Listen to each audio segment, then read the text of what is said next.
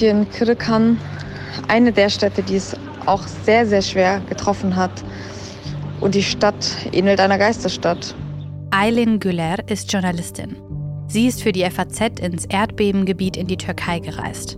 Vor einer Woche, von Sonntag auf Montag, bebt die Erde im türkisch-syrischen Grenzgebiet. Und das mitten in der Nacht. 4.17 Uhr ist die lokale Zeit. Erdbebenstärke 7,9 auf der Richterskala. Die meisten Menschen schlafen, als die Häuser über ihn einstürzen. Die Zahl der Toten ist mittlerweile auf mehr als 40.000 gestiegen.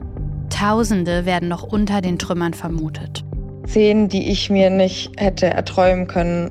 Millionen sind obdachlos bei eisigen Temperaturen. In der Türkei und auch in Syrien. They lost their homes, they lost their families, they lost any source of being capable to support themselves. Das ist Nur. Sie lebt in Damaskus. Ursprünglich kommt sie aus dem Norden Syriens. Dort hat das Erdbeben so gut wie alles zerstört. Nur versucht zusammen mit einer Hilfsorganisation, LKWs mit wichtigen Gütern aus dem Libanon nach Syrien zu bringen. Denn die Lage ist katastrophal. Alles wird gebraucht. Essen, Kleidung, Medizin, von Strom, Baggern oder gar Taschenlampen ganz zu schweigen. Sometimes where people use their phone flashes actually to work and using their hands to lift the rebels. So viele Menschen harren immer noch für ihren Häusern aus, weil sie einfach nicht loslassen können. Sie wollen und können ihre verschütteten Familienangehörigen nicht verlassen, obwohl sie eigentlich keine Hoffnung mehr haben, dass jemand lebendig geborgen wird. Die politische Lage macht die Situation noch schlimmer. Die Sanktionen, die der Westen gegen das Assad-Regime verhängt hat, spüren nun leider auch die Erdbebenopfer. Humanitäre Hilfe ist von den Strafmaßnahmen zwar ausgenommen, aber zum Beispiel Geld ins Land zu schicken, ist fast unmöglich. So, if we're gonna talk about like challenges that we're facing, actually, it will be like the political opinions, which was one of the main reasons for help to be delayed. Nurs Hoffnung ist, dass sich das ändert. Denn aktuell bleibt für die Menschen in Syrien eigentlich nur noch eins. To leave the country to much safer places if they can actually because economically and socially and now due to the natural disaster like the country is getting worse and worse.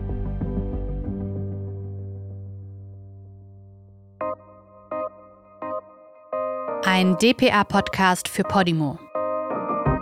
Mein Name ist Maria Popov. Heute ist Donnerstag, der 16. Februar 2023. Und das ist der Stand der Dinge. Zerstörte Krankenhäuser, Zeltlager in Eiseskälte, ausbleibende Hilfsangebote der Regierung. Die einen sind wütend auf Erdogan und Assad, andere finden, es ist zu früh, die Schuld bei der Politik zu suchen. Ich frage mich, wie geht es den Menschen jetzt zehn Tage nach dem Erdbeben und kommt die Hilfe wirklich da an, wo sie bitter benötigt wird? Darüber spreche ich jetzt mit unserer DPA-Korrespondentin Anne Pollmann. Anne, wie ist der Stand der Dinge? Wo bist du gerade genau? Ja, ich sitze gerade im Hotel in Adana. Ich äh, bin seit einer Woche hier. Wir sind von Adana, das war sozusagen der Ort, an dem wir untergebracht sind, weil wir das Erdbeben technisch als sicherer empfunden haben als vor Ort. Also natürlich bebt überall noch so ein bisschen die Erde, ähm, hier aber doch deutlich weniger als zum Beispiel in Hatay und Marasch. Du warst ja immer wieder in den zerstörten Städten. Wie sieht es da gerade aus? Es ist einfach nichts mehr da, was an Stadt erinnert. Also es sieht wirklich aus wie das Ende der Welt. Mir fällt da keine andere Beschreibung zu ein. Es, ich habe mir das vorher nicht vorstellen können. Es ist auch für mich das erste Mal, dass ich in so einer Situation war. Also so wie es da aussieht, ist natürlich das eine, aber das andere ist, was da sozusagen emotional mit den Menschen passiert. Das, glaube ich, kann man vielleicht aus Bildern erahnen, aber vor Ort sozusagen mit den Leuten zu sprechen und all diese Schicksale zu hören, das ist total überwältigend. Die Bereitschaft in Deutschland ist ja sehr groß, der Türkei auch Hilfestellung zu leisten. Ne? Und auch innenpolitisch wird gehandelt. Das Auswärtige Amt hat ja mit dem Bundesministerium des Inneren ein vereinfachtes Visumsverfahren abgestimmt. Es soll jetzt türkischen Angehörigen möglich gemacht werden, ein Visum nach Deutschland zu bekommen. Beobachtest du das auch? Was bedeutet das? Alle Leute, die natürlich können, würden gerne diese absolute Katastrophe verlassen. Nicht alle. Andere wollen auch natürlich dort bleiben, helfen. Also das war die, die ersten Tage so, dass Leute, die da selber äh, Menschen vor Ort äh, verloren haben, nicht gegangen sind, sondern natürlich weiter, weiter geholfen haben. Ich habe niemanden direkt gehört, der diese neue Visaregelung erwähnt hat. Ich glaube, das kommt den Leuten erstmal nicht in Sinn. Es geht darum, sozusagen in Sicherheit zu kommen. Und wenn das dann eben die Familie in Antalya ist, dann ist es die Familie in Antalya. Und wenn das die Familie in Köln ist, dann ist es die Familie in Köln. Wir haben auch unsere DPA-Korrespondentin aus Beirut gefragt, wie die Lage in Syrien ist. Sie schreibt, dass in den Regierungsgebieten inzwischen zumindest etwas Hilfe ankommt, über die Flughäfen in Damaskus und in Aleppo. In den Rebellengebieten dagegen kommt kaum etwas an. Selbst über ein Zelt wären die Menschen dort schon froh. Residents in northwestern Syria, uh, shortly after the earthquake, were sleeping under olive trees and open air areas amid freezing temperatures because they did not even have enough tents to shelter them. In der Türkei gibt es im Vergleich zu Syrien wenigstens eine staatliche Katastrophenhilfe. Tausende ausländische Helfer sind inzwischen im Land. Einer der Vorwürfe gegen die türkische Regierung ist aber, dass erst nach einem Tag um ausländische Hilfe gebeten wurde. Anne, war das so und warum hat Erdogan so gehandelt? Also es gibt vom ersten Tag eine Mitteilung des Innenministeriums, in der dann schon gesagt äh, wird, man hätte ausländische Hilfe angefragt. Ob das tatsächlich geschehen ist äh, oder nicht, weiß ich nicht. Man kann auf keinen Fall abstreiten, dass es Gebiete gibt, wo die Hilfe nicht angekommen ist. Es gibt definitiv die Leute, die ihre Familienangehörigen unter den Trümmern nach Hilfe rufen haben hören und die dort sterben müssten, weil niemand gekommen ist. Und die Geschichten gibt es hundertfach. Es sind super viele Leute in den Trümmern umgekommen, weil keiner gekommen ist.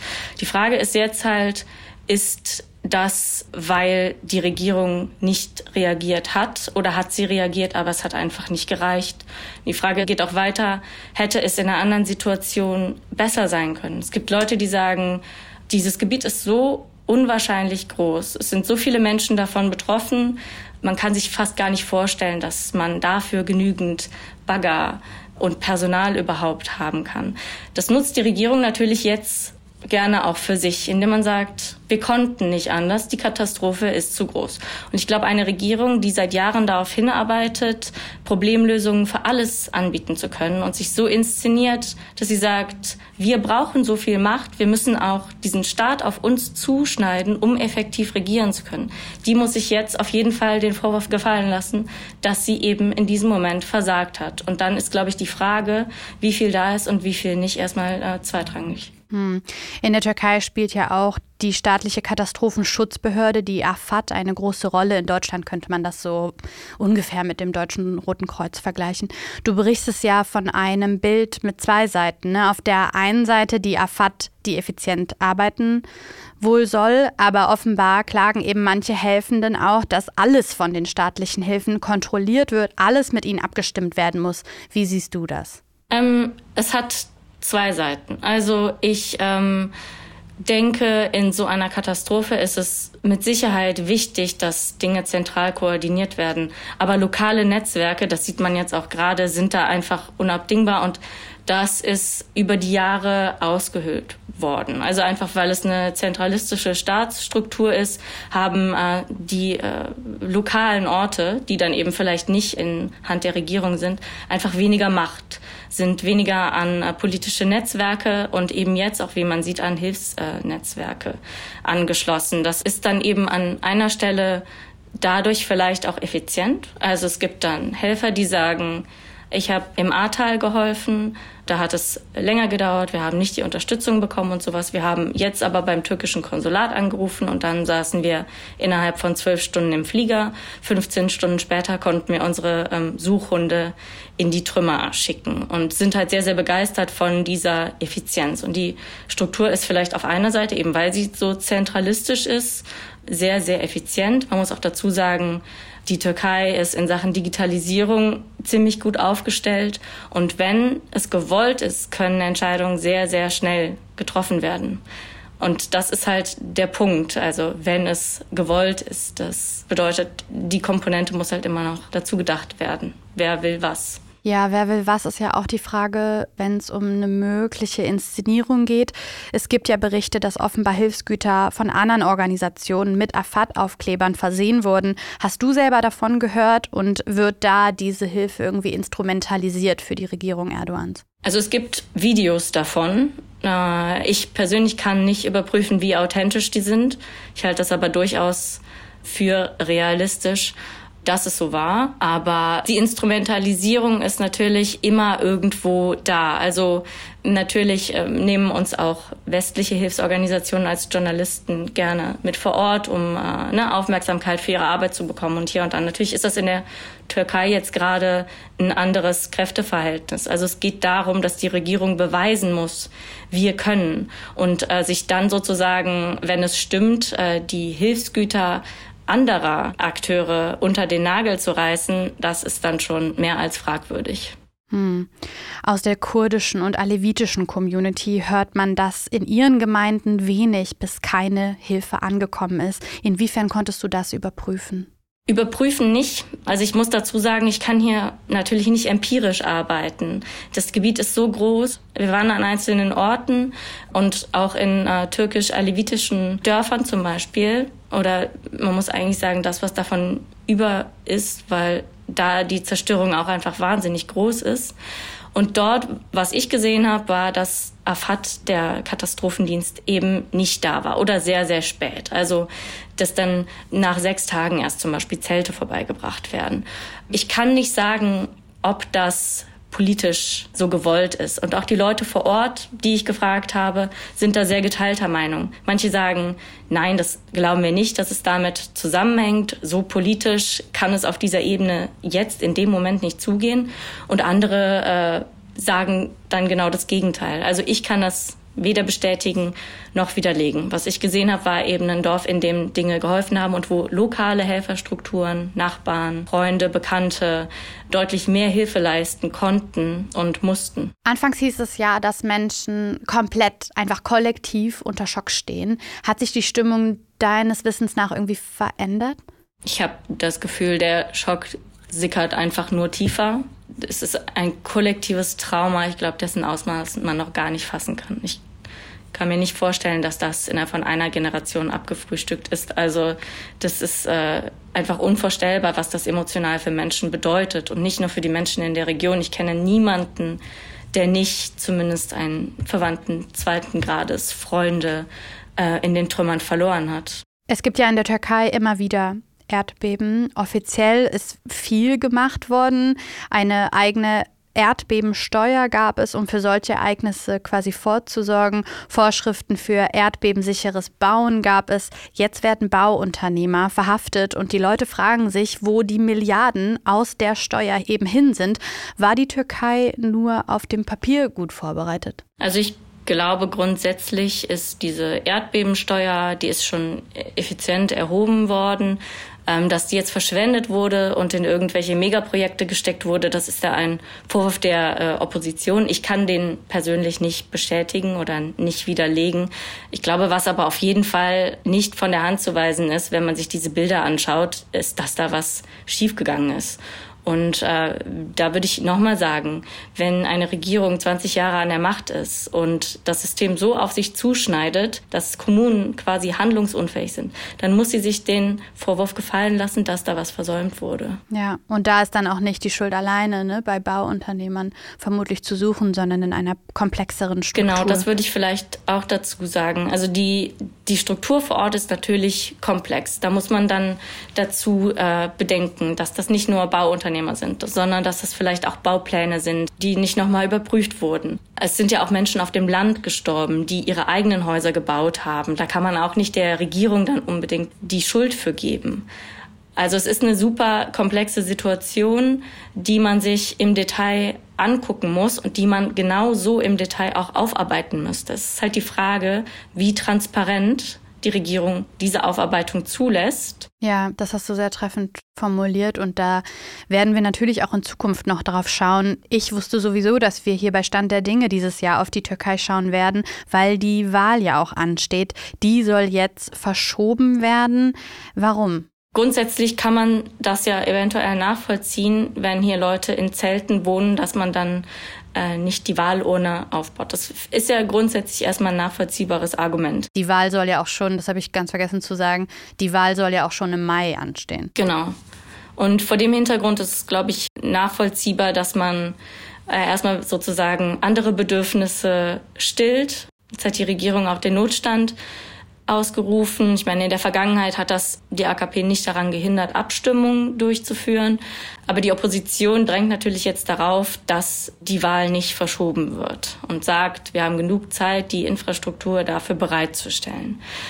Die Regierung könnte natürlich ein Interesse daran haben, das rauszuzögern. Das ist aber jetzt sozusagen eine These, weil eines der Probleme dem Erdogan ja vor allem in Wahlumfragen und sowas zu kämpfen hat, ist die wirtschaftliche Lage. Wenn jetzt Milliarden in das Land fließen, in Bauprojekte, dann entstehen dadurch extrem viele Arbeitsplätze und ähm, dass das eine Art Konjunkturprogramm wird, das ist, glaube ich, nicht von der Hand zu weisen.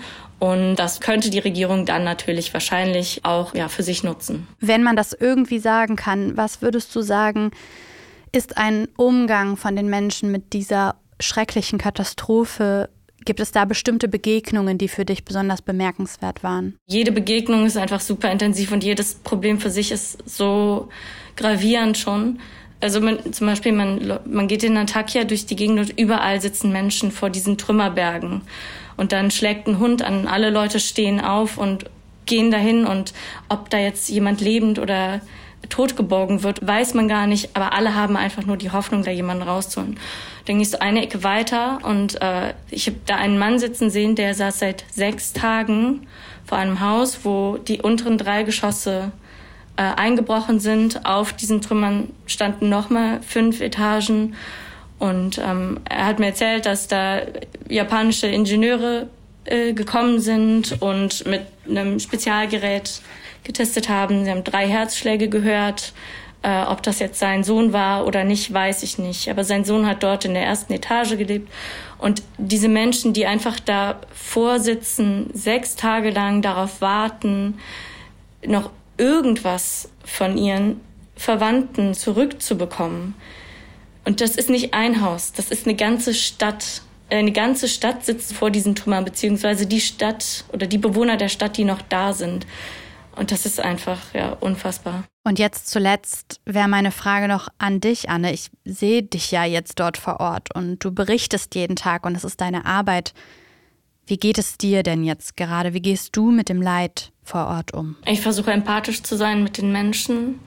Ich versuche über meine Arbeit sozusagen zu erzählen, wie es den Menschen geht. Ich hoffe, dass dadurch sozusagen Aufmerksamkeit auf dieser Region auch nachhaltig bleibt, weil dass das eine Katastrophe ist, die uns alle noch lange, lange begleiten wird, ist, äh, das ist einfach Fakt. Ja, total.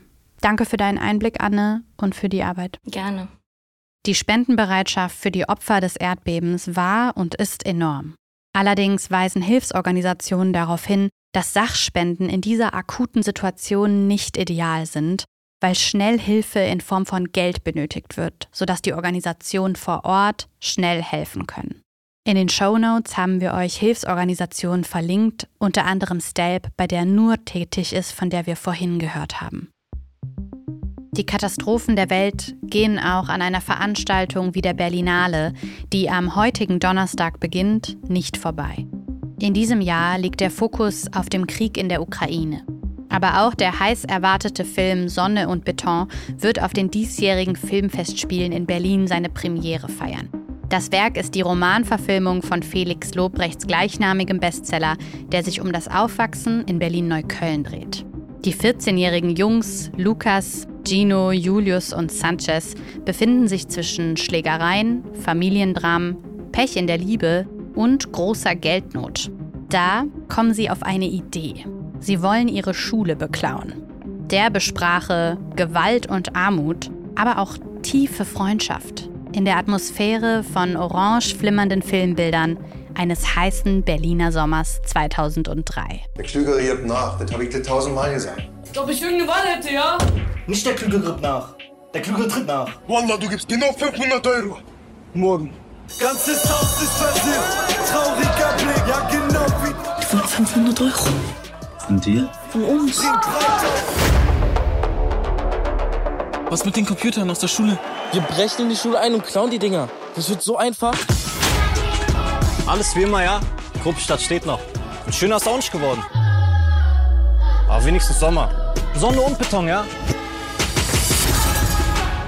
Jetzt spreche ich mit dem Regisseur des Films, David Vnent. Er ist hier bei mir im Studio. Oh Mann, David, so viele Menschen warten schon gespannt auf den Film zum Buch Sonne und Beton. Der Druck muss doch besonders von der Fanbase von Gemischtes Hack, dem Podcast von Felix Lobrecht, besonders groß gewesen sein. Wie ist der Druck bei dir, so einen Bestsellerroman zu verfilmen? Das Gute ist, dass ich den schon 2018 entdeckt hatte in der Buchhandlung und da war mir der Begriff Felix Lobrecht einfach noch nicht so geläufig praktisch. Also es war noch vor seiner ersten Tournee. Also, und das heißt, da war er wirklich noch nicht so, so bekannt. Und ich habe wirklich das einfach gemacht, weil ich das Buch mochte, weil ich das Cover mochte, weil ich so dann den Klapptext gelesen habe. Und dann habe ich das mir gekauft und gelesen und fand das einfach sehr, sehr gut und fand es auch sehr, sehr gut zum Verfilmen. Und erst dann bin ich mit da meinem Produktionspartner zusammen an Felix rangetreten, ob die Rechte noch da sind und so weiter und so weiter. Aber es war davor. Das heißt, es war so ganz frei und ohne Druck. Das heißt, das ist so parallel zum Film ist sozusagen auch Felix Karriere abgegangen. So, aber deswegen hält sich das in Maßen. Also jetzt sind wir natürlich sehr aufgeregt und so, aber ansonsten war das jetzt nicht so belastet. Heißt das, du liest Bücher schon immer mit dem Gedanken, wie würde das als Drehbuch und als Film aussehen? Also ich lese auch Bücher auch so, ohne Hintergedanken. Aber klar hält man auch so die Augen offen und so. Und es gibt halt einfach Sachen, es gibt Bücher, die interessieren mich einfach so zum Lesen. Und es gibt welche, die interessieren mich halt auch ganz normal speziell, daraus einen Film zu machen. Das ist halt nochmal was anderes. Im Film geht es ja um sozial schwächere Familienverhältnisse, Problemschulen und sogenannte Brennpunktbezirke wie halt Neukölln in Berlin. Wie seid ihr da filmisch rangegangen, sodass es authentisch bleibt und nicht cringe wird? Ich glaube, die Sprache war halt immer sehr wichtig. Das war auch so, was, was Felix sehr, sehr am Herzen lag. Er meinte, er hat früher auch so andere Filme gesehen, die auch schon mal in Neukölln spielten oder auch die so Jugendkultur zeigen. Und er hat oft das Gefühl, dass da die Sprache einfach daneben ist. So. Also wo er das, das Gefühl hat, das ist halt eben nicht so, wie Jugendliche wirklich sprechen. Und deswegen war ihm das wichtig, das so sehr genau zu machen. Und da hat er auch wirklich ein sehr gutes Gespür und ein sehr gutes Gehör und Gespür für Sprache praktisch. Und das war ihm zum Beispiel sehr, sehr wichtig. Das andere war, dass wir einen großen Fokus auch gelegt haben auf das Casting, also dass wir wirklich sehr intensiv gecastet haben, gerade diese jungen Rollen, um dann Jungs zu haben, die das wirklich authentisch können. Du hast es schon angesprochen, authentisch sein war einfach irgendwie wichtig. Dazu gehört natürlich auch die Sprache. Und wir hören schon im Trailer eine sehr derbe Sprache, wenn man denn so will, so wie es halt nun mal auf Schulhöfen abgeht eine miese Bombe ins Gesicht gegeben. Komplett geblutet, ja? Hast du mal Spiegel geguckt? Dein ganzes Gesicht ist zerfickt, ja? Kannst du mir vielleicht einen Zehner leihen? Verpiss dich, du Keim!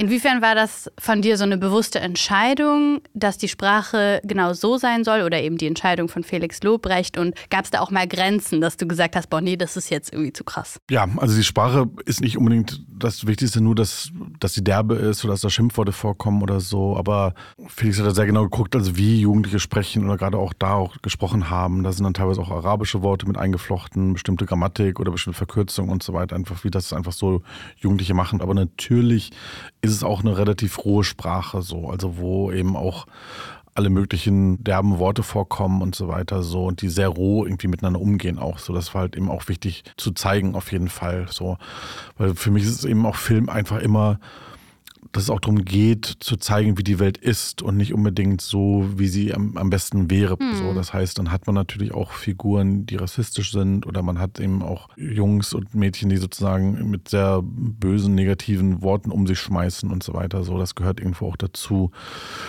Also klar, ich würde nicht sagen, dass es jetzt beim Dreh irgendwie was gab, wo ich denke, okay, das eine war jetzt zu viel oder so, aber klar, also ich, man, man hat dann schon so ein Gespür, wenn jetzt in der ganzen Szene sich das auf einmal so inflationär einfach steigert und jeder dritte Satz ist so, da haben wir bestimmt dann irgendwie gesagt, okay, da da, das, das ist jetzt zu so viel einfach so, dass das irgendwie irgendwann kann man das dann selber dann da gar nicht mehr hören oder so. Das heißt, so haben wir eine Balance gehalten, nicht weil das Einzelne zu krass ist, sondern einfach zu gucken, dass es jetzt so insgesamt irgendwie nicht zusätzlich in den Vordergrund drängt. Welche Berührungspunkte hast du denn selbst mit der Welt von Lukas und Gino so gehabt oder musstest du dich da erstmal reinarbeiten? Na, der Hauptberührungspunkt ist, dass ich auch mal 14 war, auf jeden Fall. ähm, das war nicht auch beim Lesen des Buches halt irgendwie so spannend, dass es eben so sensibel und authentisch so 14-jährige Jungs einfach beschreibt. Das war irgendwie das, wo sich auch, glaube ich, jeder mit identifizieren kann, auch wenn man jetzt nicht selber in Gruppestadt auf, aufgewachsen ist. Hm. Es geht ja auch einfach viel um gebrochene Arme, Gewalt in Familien, Diebstähle, Drogenkonsum, das, was halt auch Jugendliche äh, nicht nur in Berlin beschäftigt. Es zieht sich so durch den Film, zeigt der Film auch die weichen Seiten der harten Jungs. Es geht ja auch um Freundschaft und so.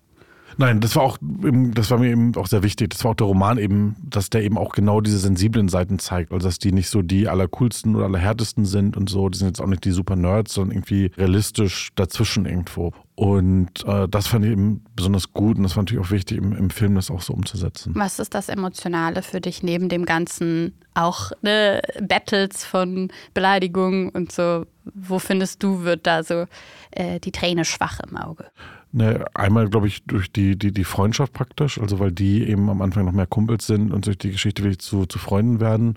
Und was mich auch immer noch beim Gucken auch in, berührt, ist auch die Verhältnisse mit den Eltern. Also gerade von Sanchez oder so, der auch wirklich so ganz explizit auch nochmal sagt, was eigentlich sein Problem ist und wie, wie schwer das Leben irgendwie ist und so weiter für ihn gerade. Gib uns mal einen Einblick in Sanchez Leben. Um was geht's da? Es gibt vier Hauptfiguren, also es sind vier Jungs, die sehr unterschiedlich sind, die aber am ähm, in diesem Film so Freunde werden. Einer von denen ist Sanchez, der ist auch 14 Jahre alt wie die anderen und der kommt neu hin, hinzu nach Gropiusstadt und hat vorher in Marzahn gewohnt und hat eine deutsche Mutter und einen kubanischen Vater. Hm. Und sagen wir mal, im Gegensatz zu den anderen vielleicht der, der irgendwie auch am besten irgendwie, so, irgendwie eigentlich klarkommt, so, der irgendwie am, am, am coolsten ist, am, am, selbstsichersten ist und so weiter, auch am meisten Erfahrung vielleicht hat, was Mädchen und Musik und so angeht. Hm. Was ist für dich als Regisseur an diesem Projekt nochmal special gewesen?